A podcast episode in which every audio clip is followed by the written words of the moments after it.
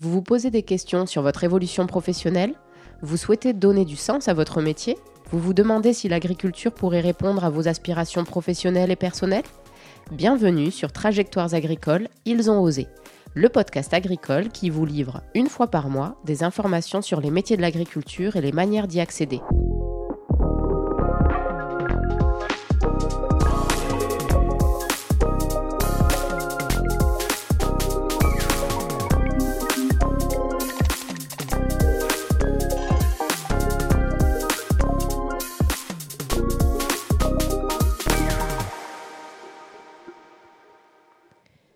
Dans l'épisode de cette semaine, c'est Sophie qui m'a accueillie chez elle, à Saint-Christol, dans l'Hérault, pour me raconter son parcours.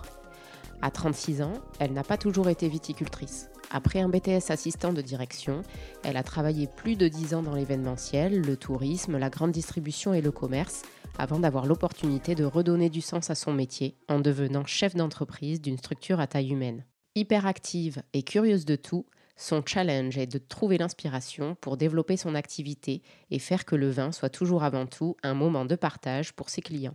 Bonjour Sophie. Bonjour. Je vous remercie de m'accueillir aujourd'hui chez vous. Avec plaisir. Comment vous sentez-vous? Écoutez, tout va bien, il fait beau. Comment s'est passée euh, votre matinée? Euh, J'étais à la vigne, j'ai pas eu de problème particulier, donc euh, donc c'est bon. Une journée classique? Un début de journée classique À peu près. Je ne suis pas forcément tous les jours dans les vignes parce que j'ai une activité assez, euh, assez diverse. Mais, euh, mais oui, pour, euh, pour un mois d'hiver, c'est assez classique. Est-ce que vous pouvez vous présenter aux auditeurs pour qu'ils sachent un peu plus qui vous êtes? Ah, donc, je suis Sophie Guinan, je suis co-gérante du domaine Guinan à Saint-Christol, dans l'Hérault. c'est une exploitation viticole familiale qui, donc, mon frère et moi, on est la huitième génération à travailler la vigne. Euh, donc l'exploitation elle est en AOP euh, Languedoc et Saint-Christol sur, la, sur les vins rouges et on est, euh, on est labellisé Terravitis depuis 2002. Ça fait combien de temps que vous gérez l'exploitation? Alors moi, je me suis installée en 2017 suite à une reconversion. J'ai racheté une partie de l'entreprise à ce moment-là. Euh, mon frère, lui, a fait des études euh, du coup euh, dans le vin et il est installé, enfin, il travaille dans le domaine depuis 2005. Est-ce que vous pouvez nous expliquer un peu plus en quoi consiste votre métier?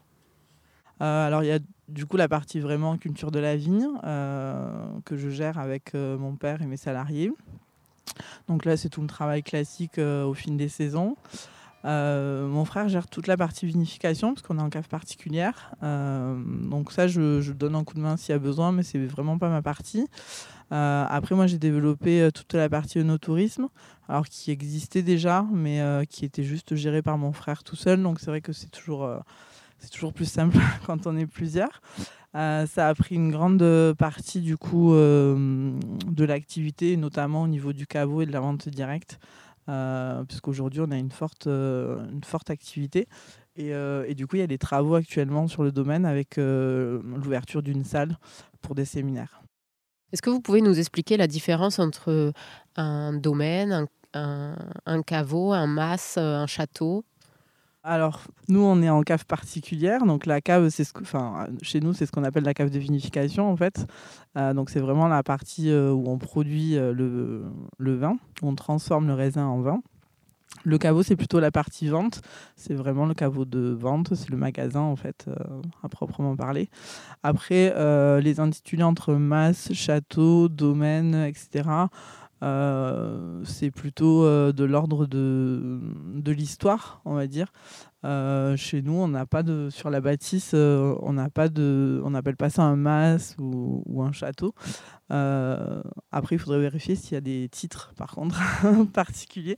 Mais chez nous, du coup, on a appelé ça, on a appelé le domaine Guinan parce qu'en fait, c'est c'est formé par mon père et mes et mes oncles qui ont qui sont partis de la cave coopérative.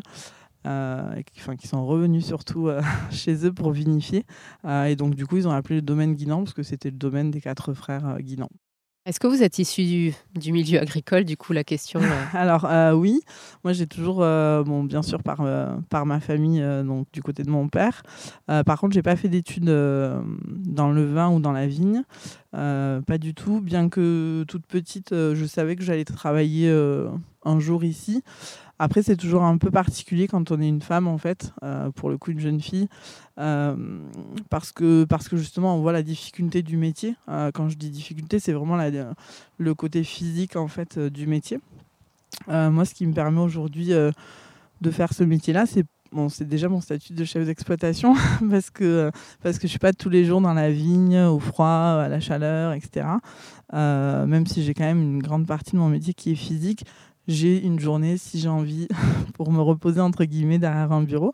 Euh, et c'est vrai que physiquement, euh, c'est quand même, enfin, pour le coup, ça a été, je l'ai pris en compte parce que je me suis déjà entre guillemets testée sur le métier pendant neuf mois en tant qu'ouvrier agricole.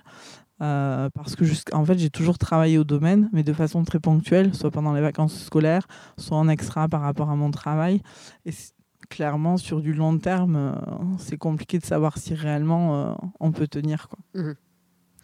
Est-ce que, du coup, vous êtes originaire d'ici? Oui, ma famille est de Saint-Christol. et quel lien vous faites entre votre métier et le territoire sur lequel vous, bah, ici, à Saint-Christophe, on est donc c'est un petit village. On est euh, la plus grande ville entre guillemets, c'est Lunel. Après, sinon, on est entre Nîmes et Montpellier. Euh, donc, on fait vraiment partie de ces zones rurales, bien qu'on ait tous les commerces euh, sur notre village. donc, c'est quand même assez important. Nous, on connaît tous les anciens du village. alors, les nouveaux arrivants, c'est toujours un peu plus particulier parce qu'on les connaît selon notre réseau en fait. Mais c'est important quand même d'être implanté. Alors sur Saint-Christol, il y a une cave coopérative et euh, six domaines privés. Donc euh, l'activité viticole est quand même euh, très présente. Les gens en ont conscience.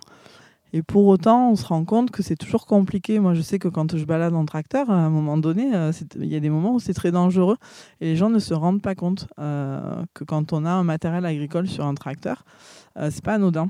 Et, et donc c'est c'est un peu un peu délicat parfois euh, mais on n'a pas de problématique en tout cas sur le village euh, des problématiques qu'on peut entendre sur d'autres euh, sur d'autres villages du coup vous nous avez dit que être une femme et travailler dans le secteur agricole a priori c'était pas l'évidence comment c'est aujourd'hui d'être femme et travailler en agriculture? Alors je pense que déjà travailler en agriculture, qu'on soit un homme ou une femme, euh, il faut le vouloir de façon personnelle. Euh, même si on est dans une lignée, dans une famille, etc. Euh, en fait, c'est un métier qui demande tellement d'investissement. Personnel qu'à un moment donné si on, est, si on le fait par, par demande alors on va le faire mais soit on va le faire mal soit on va pas tenir euh, après, en tant que femme, la seule difficulté vraiment que j'avais, c'était le côté physique. Est-ce que j'étais capable d'être en extérieur, euh, peu importe le métier, mais d'être en extérieur toute l'année? Euh, Bon, du coup, ça va. Après, je connais beaucoup de femmes qui sont plutôt sur la partie vinification que sur la partie culture de vigne. mais ça commence un peu à se démocratiser, je pense.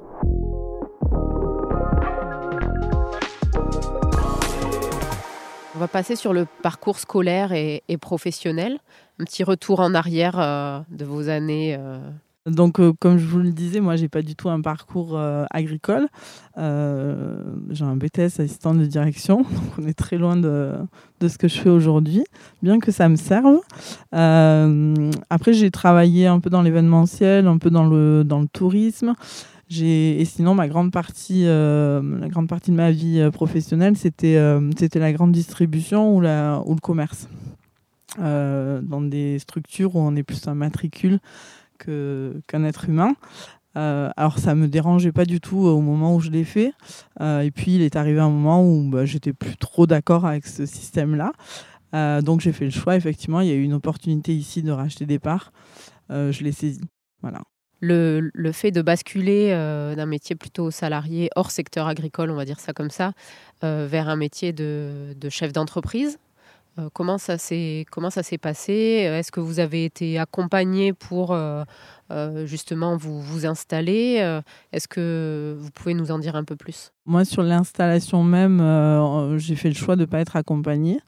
Euh, en tout cas d'aide financière, euh, parce que j'étais dans une structure familiale, que mon frère était encore en cours d'installation. Euh, donc c'était plus simple, ça a été un choix commun qu'on a fait. Après, au niveau des, de ma formation, par contre, donc moi, je suis formée au management d'entreprise via le réseau Germe. J'ai fait ce choix-là depuis, c'est la deuxième année. parce que ça me permet d'avoir des techniques de management et de voir d'autres secteurs d'activité également, bien qu'il y ait un autre vigneron avec moi dans le groupe. Et, euh, et, puis ça me fait sortir aussi du domaine, ça c'est assez important. Et parallèlement à ça, toutes les formations qui m'intéressent euh, par la Chambre d'agriculture ou euh, on va dire par le milieu entre guillemets agricole, je les fais. Mais là on est plus sur des journées ou deux journées ou de la veille de matériel par exemple, ou du test de matériel. On va dire qu'on est plus sur le côté pratique et terrain. Est-ce que vous pouvez nous expliquer concrètement en quoi consiste votre métier? Déjà, comment vous vous qualifiez? Quand vous vous présentez Ça dépend à qui je parle. Euh, en fait, on a le statut de chef d'exploitation, donc chef d'entreprise, bien sûr. Euh, mais nous, on est quand même une structure à, taille humaine. Euh, donc, je vous disais ce matin, j'étais sur mon tracteur parce que, parce que je suis aussi dans les champs. mais je suis aussi guide touristique l'été parce qu'on a une forte activité sur le tourisme. c'est un peu la multicasquette. Alors, ça, c'est propre à à peu près tous les chefs d'entreprise. mais moi, c'est aussi ce qui me plaît, c'est ce qui m'a un peu challengé quand je, suis venue au domaine guinant. Euh, c'est ces activités, je suis un peu une hyperactive, une curieuse de tout. Euh, si demain on me dit euh, tous les jours tu fais la même chose, il n'y a pas forcément un grand intérêt. Quoi. Et l'idée, c'est vraiment justement de développer, de voir ce qui se fait ailleurs, de voir si on peut l'adapter chez moi et comment on peut le faire. c'est assez intéressant. Aujourd'hui, vous êtes ici au domaine viticulteur et vigneron. Est-ce que vous pouvez nous expliquer quelle est la différence entre les deux et la complémentarité peut-être? Moi je dis souvent que je suis plutôt viticultrice euh, parce que je suis vraiment sur la partie culture de la vigne, le travail du vivant, euh, du cep de vigne tout au long des saisons. Euh, et, après la, partie vigneron, je trouve que c'est plutôt sur la... Enfin, c'est à la fois la culture de la vigne et la vinification mais bon, après, les gens m'appellent vigneronne aussi. Euh, je suis pas. ça, ça, me va aussi. Euh, mais ouais, je, dis souvent que je suis plutôt viticultrice quand même. Mais sur le domaine, il y a une partie euh, vinification? Oui, c'est alors c'est totalement mon frère qui s'en occupe. Alors on a un onologue conseil, euh, mais c'est vraiment la partie de mon frère. Alors c'est une des raisons aussi qui a fait que j'ai pas repris d'études quand j'ai fait mon, mon changement, parce que la, partie vinification demande quand même des vraies techniques et une vraie connaissance. moi, en ayant toujours travaillé du coup dans le domaine, je, suivais quand même la saison de la vigne. Euh, je savais déjà conduire des engins, etc. Donc je trouvais que c'était un peu euh, euh, un retour en arrière qui n'était pas forcément nécessaire par rapport à mon parcours. De retourner faire un BTS agricole ou je ne sais quelle formation. Parce que finalement, entre vous et, votre frère, vous êtes complémentaires Oui, oui, oui. moi, je ne suis pas une grande fan du travail dans la cave. Lui, il, est bien dans sa cave et pas trop dans ses vignes. on n'a pas du tout la, même approche. Alors c'est super intéressant aussi parce que c'est très enrichissant. Euh, mais c'est vrai que moi, c'est vraiment le travail du vivant euh, qui m'intéresse, alors que lui, c'est vraiment la projection de qu'est-ce qu'on fait d'une matière première, euh, qui en fait, c'est vraiment la création sur mon frère. Et tout à l'heure, vous avez dit que vous étiez aussi guide touristique. Donc finalement, c'est une, facette de votre métier qui est importante aussi. Oui, donc du coup, alors ah, bah, on a commencé, c'était vraiment que l'été, et maintenant c'est à peu près toute l'année avec une grosse activité euh, printemps, été, automne. Euh, où on propose des balades vigneronnes, on a un escape game en plein air, on a, bon, on a un gîte, euh, on accueille les camping-cars pour des nuitées. C'est assez, c'est assez enrichissant. L'idée, en fait, qu'on a sur le domaine, c'est de faire venir les gens au domaine, euh, quel que soit l'intérêt en fait. Donc bien sûr, la première chose, c'est le vin. Euh, mais une fois qu'on a attiré les gens qu'on pouvait attirer, il va falloir aussi aller chercher les autres. Euh, donc voilà, petit à petit, on crée des nouvelles activités, on fait des expositions, on a, on a eu fait des concerts, là maintenant on a des terrains de pétanque. Voilà, on essaie de créer de l'animation pour que les gens viennent, pas forcément parce qu'ils viennent pour, euh, bon, bien sûr, ils boivent du vin, Mais l'idée, c'est aussi qu'ils partagent un moment. parce qu'il ne faut pas oublier quand même que le vin, à la base, c'est plus un moment de partage qu'un achat unique. Tout à l'heure, vous nous avez parlé du tracteur. Donc, dans vos compétences, vous avez aussi la conduite d'engins agricoles. Oui, c'était un peu, euh, c'est un peu mon Disneyland à moi.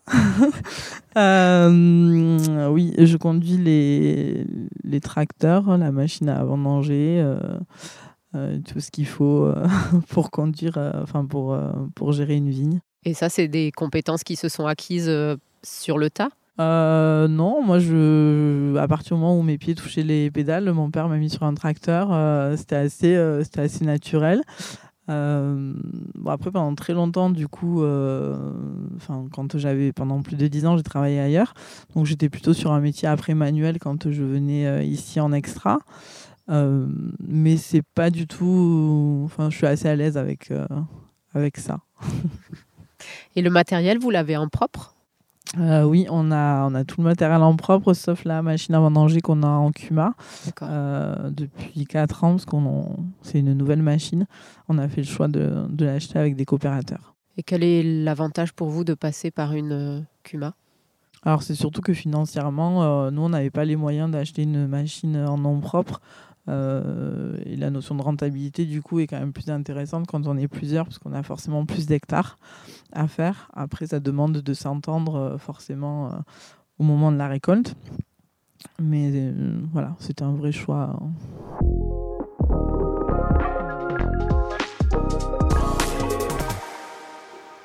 Combien vous travaillez d'heures par jour? Ça dépend des jours. Bah, ça, c'est assez fluctuant par rapport à la saisonnalité.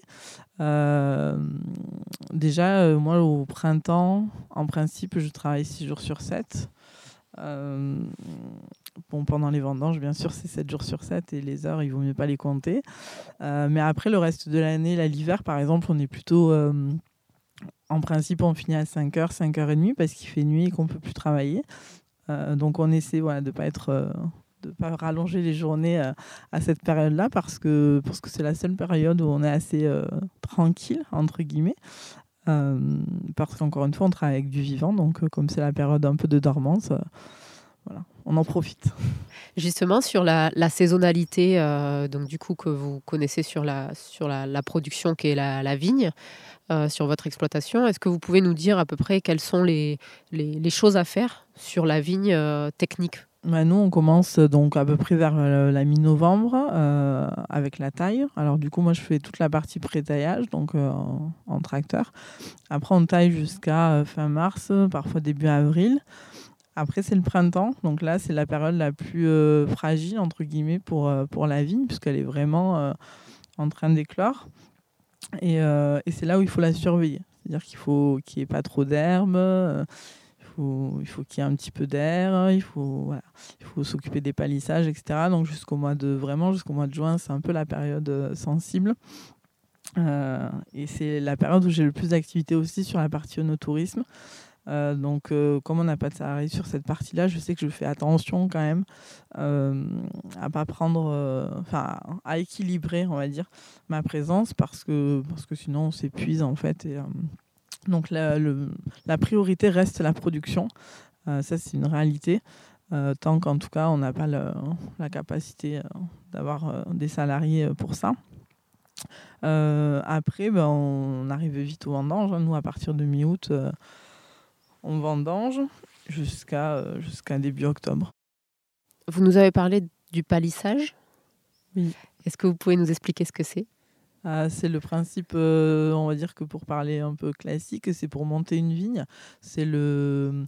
En fait, nous, on, donc on tombe les fils, on remonte les fils par rapport au, moment où la vigne euh, grandit. Euh, parce que donc la plante va chercher le soleil, donc elle va pousser en l'air. Et à force, avec le poids, en fait, elle retombe. Donc petit à petit, l'idée, c'est de renfermer la végétation. Donc on remonte un premier niveau et au fur et à mesure, on le remonte une deuxième fois. Et après, on peut, peut pas, on peut pas la monter euh, sur, euh, sur plusieurs mètres.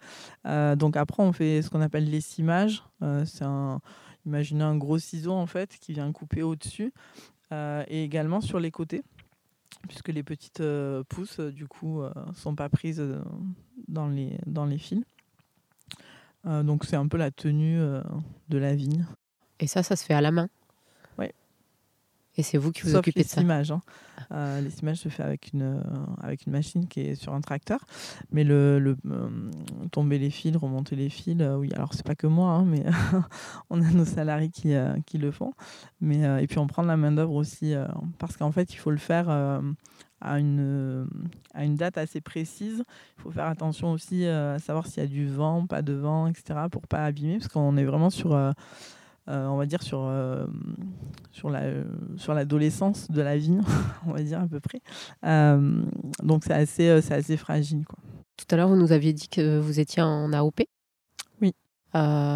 qu'est-ce que ça impose dans la tenue technique de la vigne? Nous, on en AOP Languedoc sur les blancs et les rosés, et on en AOP Languedoc Saint-Christol, parce qu'on a l'appellation de terroir sur le village, concernant les rouges. bon, déjà, il y a on en parle souvent, mais il y a des quotas euh, maximum à pas dépasser. Euh, il y a des quotas minimum aussi. Euh, ça, il faut le prendre en compte parce que nous, on a des vieilles vignes où, où, avec la sécheresse, il y a un petit peu de mortalité. donc, on essaie de faire attention aussi par rapport à ça. Euh, pour pas justement qu'on nous déclasse des vignes parce qu'il euh, il y a eu trop de mortalité. Le cahier des charges, il est, euh, il est inscrit, on le connaît d'avance. c'est, alors ça va de l'écartement entre les rangées, entre les cèpes, etc. et après les normes environnementales qui sont propres à chaque cahier des charges. Et donc là, vous avez des contrôles réguliers? Comment ça se passe pour veiller au respect du cahier des charges? Oui, alors déjà les terres, enfin les vignes, euh, donc, euh, qu'elle soit AOP ou pas, du coup, ça c'est décidé par les instances qui font des contrôles euh, sur, sur les territoires directement. Et après, oui, on peut avoir des contrôles, soit pour de l'arrosage, soit parce qu'il y a également des dates auxquelles on peut arroser sur des AOP et, et auxquelles on peut plus arroser, qui sont propres, du coup, justement, si c'est un AOP, un IGP, etc. Donc ça, après, c'est des contrôles euh, aléatoires. Vous nous avez parlé aussi de Terravitis tout à l'heure Oui. Est-ce que vous pouvez nous dire euh, ce que c'est euh... Terravitis, c'est une association euh, loi 1901 qui a été créée par des viticulteurs. donc nous, on dépend de la région Rhône-Méditerranée. On est adhérent depuis 2002. C'est une association qui a été créée en 1998. C'est ce qu'on a appelé à l'époque l'agriculture raisonnée. Alors maintenant, ça va quand même assez au-delà. Euh, on est bien sûr sur une approche euh, d'observation de la vigne. Euh, l'idée, c'est vraiment de faciliter les qualités de la vigne et de ne pas être forcément dans un système de prévention à outrance. On est vraiment sur de l'observation et, et, de la régulation, on va dire. après, il y a toute une démarche qui est en train de se mettre en place au niveau humain. Euh, avec la RSE. Ils sont en train d'intégrer, d'ailleurs, on est entreprise pilote à ce sujet-là. La RSE c'est quoi? La responsabilité sociétale des entreprises. Euh, donc c'est un peu le volet effectivement humain. Euh, ils ont choisi des entreprises qui sont assez différentes, que ce soit des caves coopératives, des grands domaines ou des structures comme les nôtres qui sont assez familiales. nous, Terravitis, il nous sert déjà, on est sur des marchés où, qu'on a parce qu'on est en Terravitis. Euh, également au niveau de, de la gestion d'entreprise, on a accès en fait à des formations, notamment la RSE, euh, euh, qui sont super intéressantes à titre personnel et, et, sur notre exploitation. Donc justement par rapport au, marché, votre vin, vous le vendez à qui? Donc bien sûr, on le vend au caveau de vente, en vente directe. On est assez implanté au niveau des cavistes des épiceries euh, locales. Donc on va, euh, d'ailleurs on livre nous-mêmes euh, tout le secteur, donc Sète, les Cévennes, la Provence. et après, on a fait le choix depuis 1995 de travailler avec les caves du Languedoc-Roussillon qui sont basées à Montpellier, qui sont des agents commerciaux à qui on a réellement confié la marque Guinan en fait. Euh, donc c'est une entreprise familiale, donc euh, ils correspondent aux valeurs qu'on défend. Euh, et en fait, ils nous aident beaucoup, bon, bien sûr, à vendre notre vin à l'étranger, mais aussi en termes d'image et de, de, progression justement et de valorisation de, du domaine, parce que c'est eux qui gèrent en fait toutes nos étiquettes, par exemple, l'achat de matières premières, on a accès à des tarifs qui sont très intéressants. Et surtout, voilà, on a des qualités. on se concentre sur la qualité de nos vins, sur le métier premier qui est le métier de vigneron. et eux, ils font très bien leur métier de commerciaux. Est-ce que vous nous avez dit tout à l'heure que que vous vous accordiez un jour par mois euh, euh, de travail administratif? Par semaine. Par semaine, pardon. un peu plus parfois quand même. Ça dépend vraiment des saisons. Ça, ça fait vraiment partie du métier mon frère fait beaucoup plus d'administration, euh, d'administratif que moi, parce que c'est lui qui s'occupe de tous les dossiers de plantation, arrachage, etc. moi, je quand je dis que je fais de l'administratif, c'est que je fais beaucoup de devis et de euh, toute la facturation par rapport à l'activité de l'onotourisme. Euh, c'est pour ça que ça dépend des saisons en fait. Euh, puis bon, après, il y a toutes les affaires courantes où effectivement on essaie de suivre un peu les chiffres, etc. Aujourd'hui, il fait beau. Oui. Quel impact ça a sur l'organisation de votre journée? Eh bien, on a un bureau en extérieur, c'est déjà bien. alors, l'hiver, nous, à part vraiment quand il pleut euh, énormément. Euh, sinon, en ce moment, euh, on est tous à la taille. ou après, c'est ponctuellement quand il y a des mises en bouteille ou des mises en bib, etc. Mais, mais sinon, on est à la vigne. Et de manière générale, la, la météo, ça influe sur l'organisation du travail dans votre métier? Oui, après, on, Enfin, on vit avec, on sait que c'est pas parce qu'il fait trois gouttes qu'on va pas aller dehors, mal, enfin, malheureusement pour, pour nous. Euh, et encore que moi, je peux me le permettre un peu plus parfois, j'avoue. Mais, euh, mais après, euh, quand on fait des métiers d'extérieur, c'est comme les maçons ou autres, en fait, on a, on a un peu l'habitude. quoi. C'est c'est un peu la partie du travail. Et plus largement, quel impact a le changement climatique sur, euh, sur votre métier, sur vos pratiques? Ah, Le changement climatique, il est assez, euh, c'est assez particulier. En fait, sur le, on demande à un chef d'entreprise de toujours tout maîtriser, d'avoir un, coup d'avance, comme on dit. Sauf que quand on travaille avec euh, du vivant, il y a quand même un facteur un petit peu important qu'on appelle justement le climat et qu'on ne maîtrise pas du tout. alors bien sûr qu'on peut mettre en, euh, on peut mettre en place des, choses euh, euh, type irrigation, par exemple, pour le manque d'eau, etc. et pour autant, c'est pas ce qui fait que on peut pas décider. Nous aujourd'hui, on a 65 hectares. Par exemple, on peut pas irriguer 65 hectares. Ça, c'est des réalités. donc, c'est arrivé à, piloter un, domaine euh, à l'instant T, à moyen terme, à long terme, euh, tout en sachant en fait que clairement on maîtrise pas grand chose.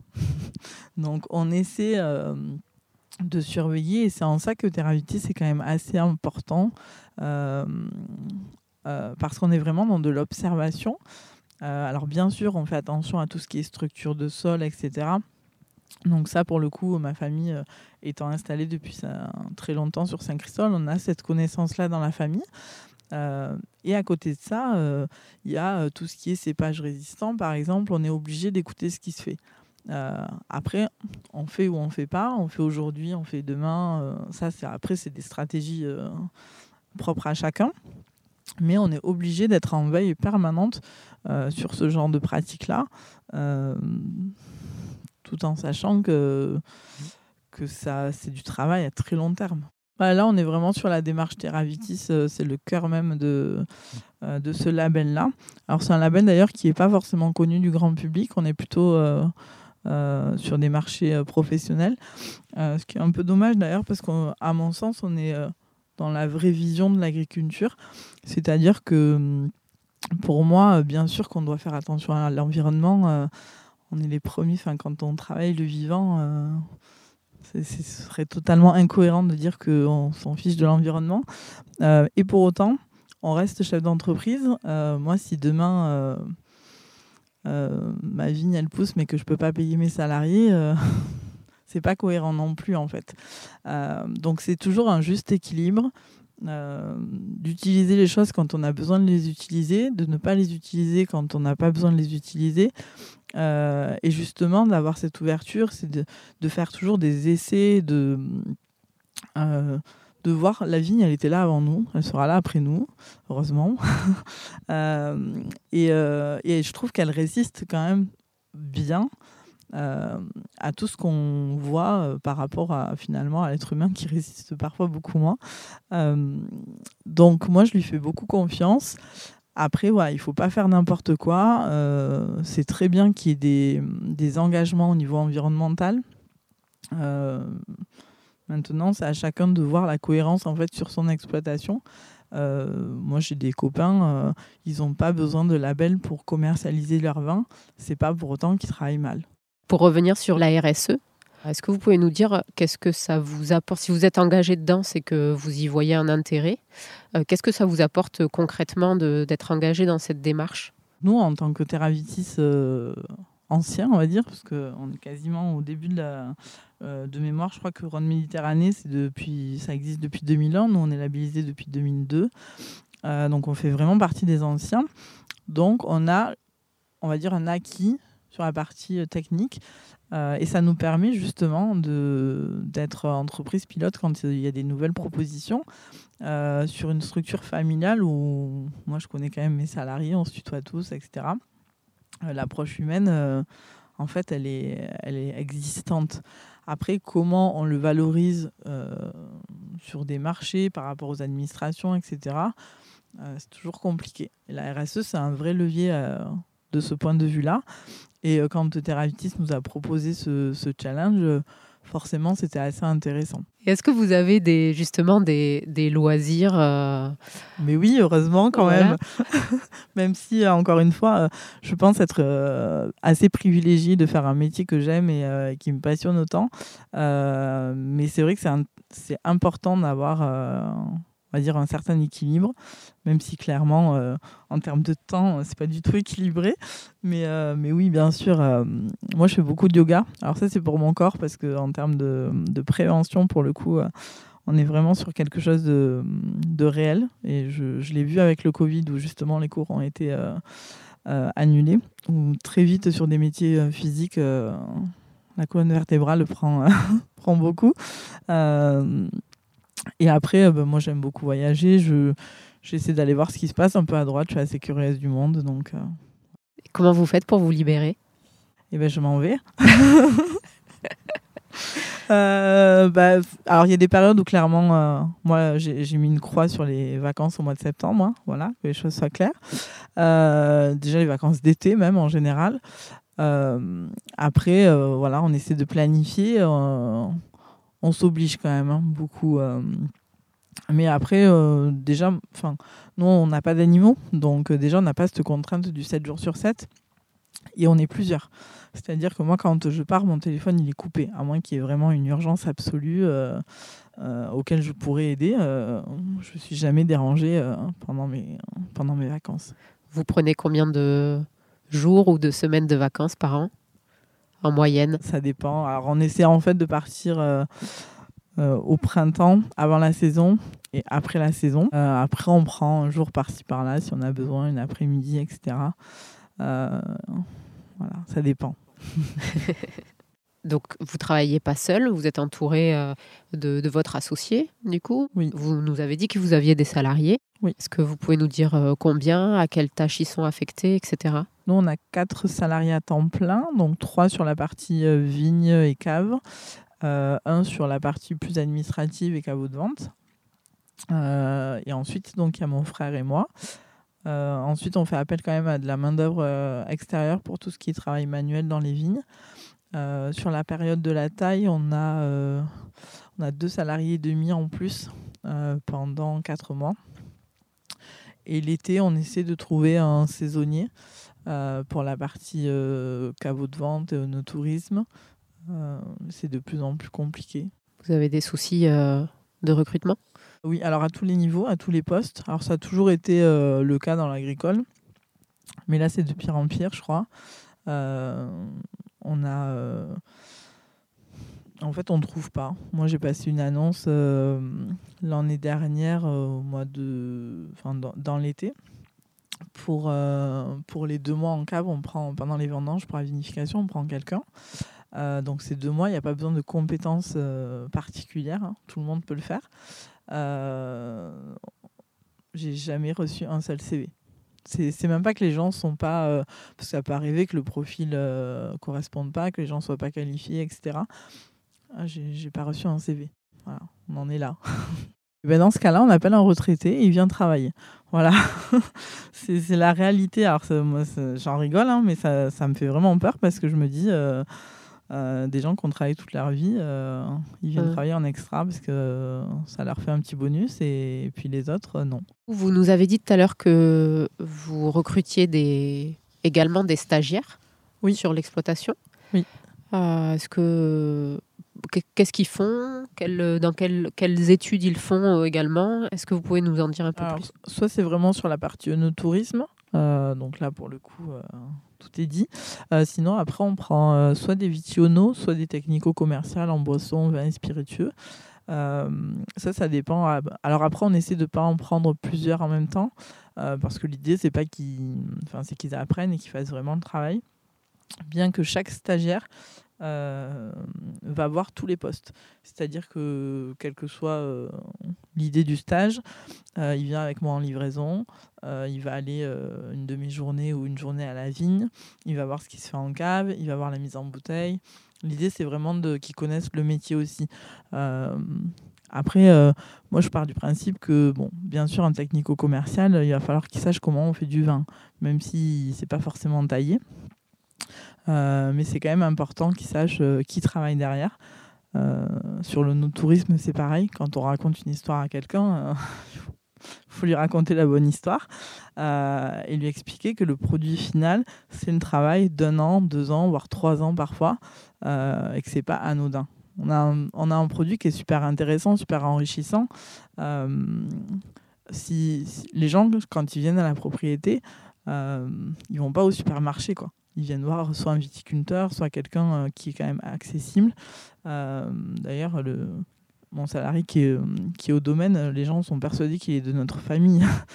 Donc euh, voilà, c'est mais c'est plutôt c'est plutôt sympa parce que ça prouve quand même que que les gens sont sont bien reçus, on va dire.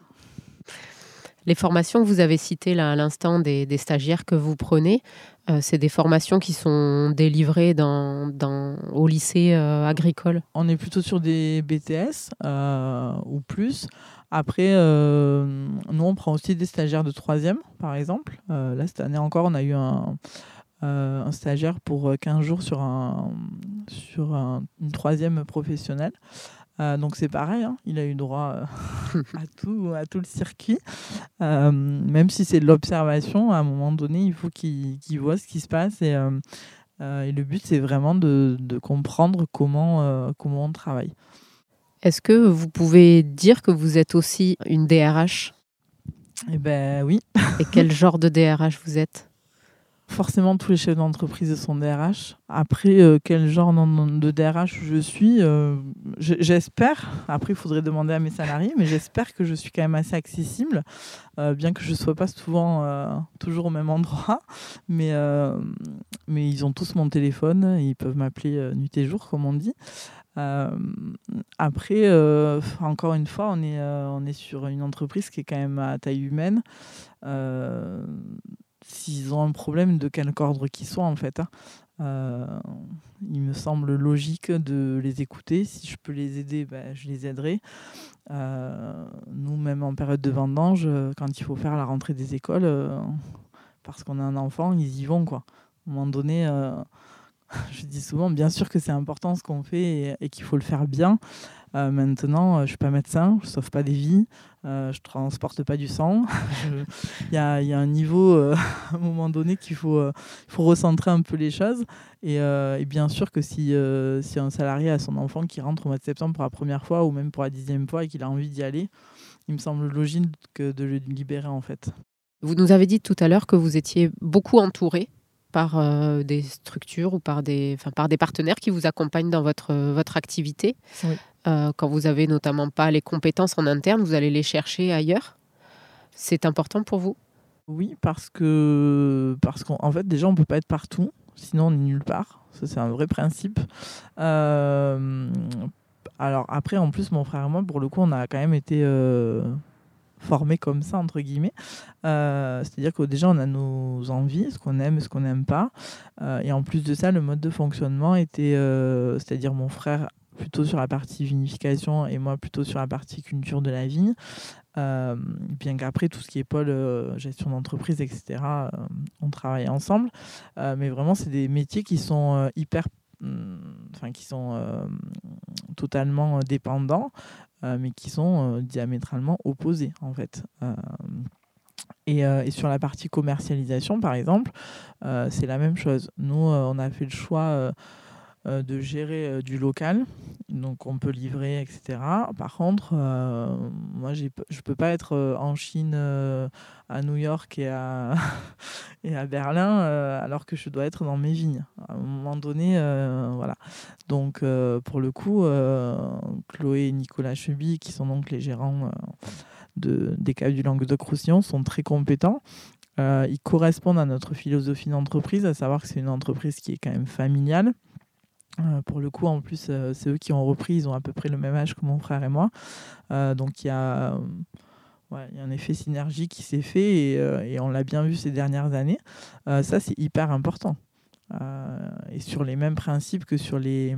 Quand on veut acheter du matériel, il faut forcément aller voir euh, les gens euh, qui commercialisent ces, euh, ce matériel-là, mais aussi aller voir le copain agriculteur, copain ou pas d'ailleurs, mais en tout cas l'agriculteur qui a déjà acheté ce matériel et qui l'utilise. Un commercial qui vous vend quelque chose, il va toujours vous dire que c'est bien. voilà. Après, celui qui l'a acheté et qui l'a payé et qui l'utilise, s'il vous dit que c'est bien, c'est que c'est vraiment bien. Est-ce que vous pouvez nous, nous, dire quel rapport, alors je, je passe un peu du coq à l'âne, mais quel euh, rapport vous entretenez dans votre métier avec les nouvelles technologies? Bah alors moi j'ai un téléphone qui est greffé à ma main euh, tout le temps. Euh, et pour autant, je ne suis pas du tout une addict. C'est-à-dire que je suis capable de couper mon téléphone en vacances. vraiment, pour une semaine, ça ne va pas du tout me déranger. par contre, après, j'utilise quand même les réseaux sociaux pour toute la communication. Ça, c'est assez c'est assez intéressant et assez porteur sur tout ce qui est événementiel. Euh, après, euh, après c'est à mettre en place vraiment sur la partie vigne, par exemple. Bon, on a des logiciels de traçabilité, etc. Mais comme on est plusieurs, euh, par exemple, je n'utilise pas l'application. Parce que si moi, je rentre des données à un endroit et que les autres rentrent les données sur un autre endroit, on ne va pas s'en sortir. Donc ça, on centralise. Après, ah, chez nous, on n'a pas des écrans partout, euh, on n'en a pas forcément besoin, mais on a euh, des, des, tracteurs qui sont quand même Bluetooth, euh, qui, qui, sont quand même... Quand vous nous parliez de l'application, est-ce est que vous pouvez nous dire exactement ce que c'est? L'application, c'est sur Mes Parcelles, c'est notre logiciel de traçabilité pour tout ce qui est travail de la vigne. Donc, il, il existe en, en ligne. Hein, sur, et ils ont aussi développé une application euh, alors, ce qui est très bien, en fait, si on travaille seul, euh, parce qu'en fait, on finit la vigne, hop, on, enregistre directement le travail. Nous, on fait un choix de le centraliser. Et forcément, on le centralise sur papier parce que parce qu'il y a aussi une réalité, c'est que dans le milieu agricole, moi, j'ai un salarié, sait à peine lire et écrire. Euh, et en même temps, c'est pas ce que je lui demande. il travaille, il comprend tout ce que je lui dis et il fait ce que je lui dis de façon euh, euh, très claire. mais je vais pas en plus rajouter. Voilà, donc ils ont une feuille de papier à l'ancienne et ils travaillent leur, enfin ils marquent leur travail au quotidien et, et, ça va très bien comme ça. Parce que ça réglementairement, vous êtes obligé de le faire? Ah oui, nous sur le label Terravitis, on a une traçabilité automatique, oui. D'accord. Et vous tracez quoi en fait exactement Tout ce qu'on fait sur la vigne. C'est-à-dire que on va tracer euh, ben, la taille, hein, à quelle période on a taillé, à quelle période on a tombé un fil, à quelle période on l'a relevé, à quelle période on a traité, qu'est-ce qu'on a mis comme entrant. Euh, après, il y a toute la partie cave aussi hein, qui, euh, qui est tracée. voilà.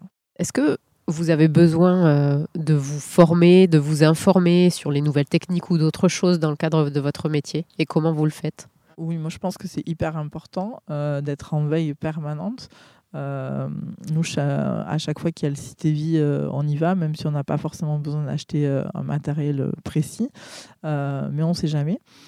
après, effectivement, comme je le disais, je suis, moi, je suis, adhérente Germe, c'est un réseau pour les TPE, pour vraiment sur l'axe du management. Euh, c'est une approche du management qui est plutôt participative avec des vrais outils. Euh, donc ça, c'est une journée par mois. Euh, donc c'est une formation annuelle. Et après, c'est vraiment sur des thématiques particulières, par exemple sur les engrais verts via la Chambre d'agriculture, via parfois nos, fournisseurs de, produits. la Chambre d'agri aussi vient, tester. Parfois, ils nous appellent, ils ont besoin de, tester du matériel ou des choses comme ça. Euh, donc ouais, c'est super important, bien sûr.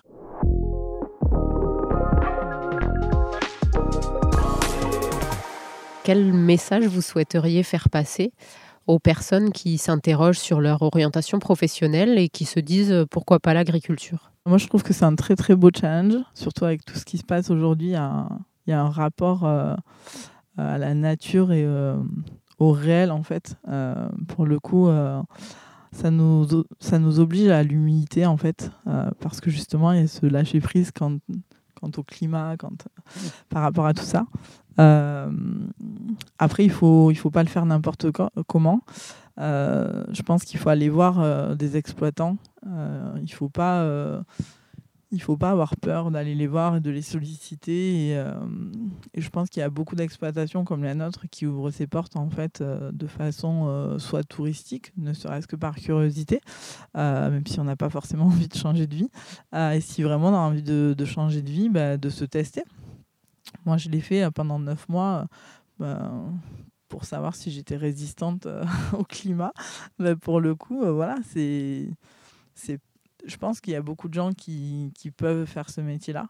Euh, il faut juste être euh, conscient de ce que ça implique, parce que même quand on a une vision des choses, euh, quand ça commence, il y a toujours des choses qu'on n'avait pas prévues. mais c'est un super métier.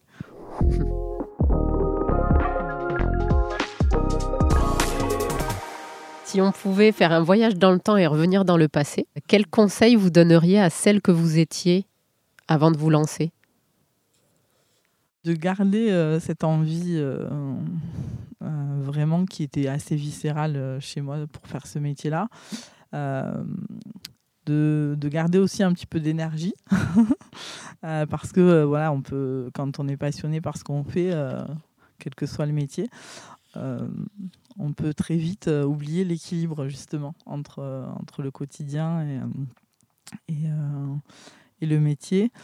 et peut-être un peu de bienveillance quand même, de me laisser un peu de temps parfois. De bienveillance envers vous-même Oui, oui, bien sûr. c'est le principe des hyperactifs, ça, ils sont toujours insatisfaits. et si au contraire on se projette dans cinq ans, et qu'on revient vous voir, vous serez où? Euh, alors je pense que j'espère en tout cas que je serai au même endroit, euh, que les projets que j'ai mis en place euh, pour le coup avec mon frère seront soit finis, soit vraiment en cours de réalisation. moi je me vois pas ailleurs en fait dans cinq ans. après est-ce que j'aurai une approche différente? Euh, peut-être, je ne sais pas trop. Mais ce qui est sûr, c'est que le métier, euh, euh, je le fais comme je pense que je dois le faire. Et, je pense que c'est ce qu'il faut se dire en fait le matin. Si on se pose la question, est-ce qu'on est au bon endroit au bon moment avec les bonnes personnes bah voilà, si, si, la réponse est oui, il faut, faut y aller tous les jours. c'est ce que vous vous dites le matin? Ouais, ouais, ouais. Je, c'est un peu la philosophie que j'ai eue euh, ces derniers temps. Euh, on se pose toujours un milliard de questions, mais en fait, il faut juste se poser les bonnes. Et euh, s'il y a quelque chose qui ne nous convient pas, alors bien sûr, il y a toujours quelque chose qui ne nous convient pas. Mais l'essentiel, c'est vraiment, c'est vraiment d'être, d'être heureux dans sa vie. Quoi. Donc, moi, j'ai quand même le, plaisir de faire un métier que j'ai choisi déjà, que j'aime. Voilà. Après, il y a ces contraintes, mais, mais les contraintes, elles sont plutôt pour l'entourage que pour soi-même. Est-ce que, est-ce que vous pouvez nous dire quels sont vos trois merci du jour? Déjà, clairement, je vais remercier quand même euh, pour le coup ma famille, euh, alors mon père particulièrement, euh, même si c'est vraiment toute ma famille, parce que parce qu'en fait, ils m'ont appris à aimer ce métier, et encore une fois, en toute liberté, sans jamais me l'imposer. en fait, ils m'ont toujours montré ce métier-là de façon comme si c'était un peu un jeu. et c'est pour ça qu'encore aujourd'hui, à l'âge que j'ai quand même, je me crois encore chez Disneyland, quoi. Euh, parce que c'est vraiment un plaisir en fait. Et la notion plaisir dans, dans la vie en, général, euh, elle est hyper importante. Et quand on arrive à ça dans son travail, euh, c'est quand même vachement sympa. Après, après, bien sûr, c'est bah, mes salariés. Alors, à ceux qui sont là aujourd'hui, ceux qui sont passés, qui sont partis pour des raisons X ou Y, mais en tout cas qui ont à un moment donné travaillé, alors soit avec moi, soit avec ma famille. Parce qu'encore une fois, le vin, il ne se fait pas du jour au lendemain.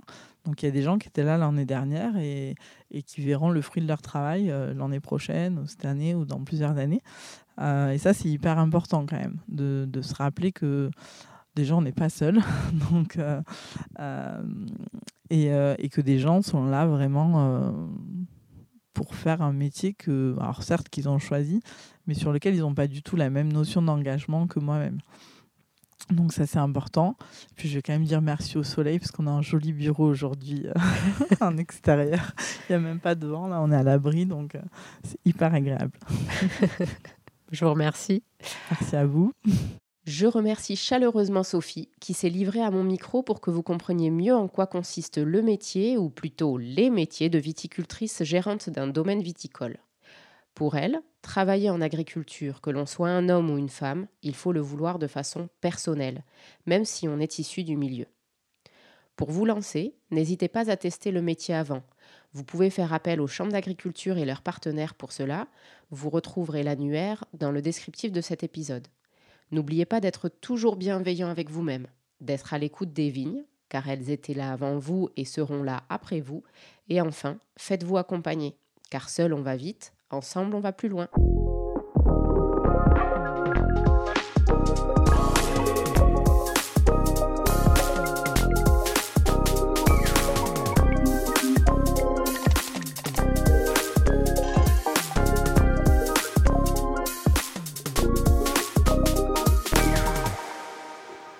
Vous écoutez Trajectoires agricoles, c'est que vous vous intéressez au monde agricole et que vous souhaitez en savoir plus sur ses métiers, ses formations et les opportunités professionnelles qu'il recèle. Vous pouvez vous abonner au podcast sur la plateforme de votre choix, vous recevrez ainsi directement les nouveaux épisodes chaque mois. Si vous avez aimé ce podcast, le meilleur moyen de le soutenir est de le partager et de laisser un avis sur la plateforme que vous utilisez.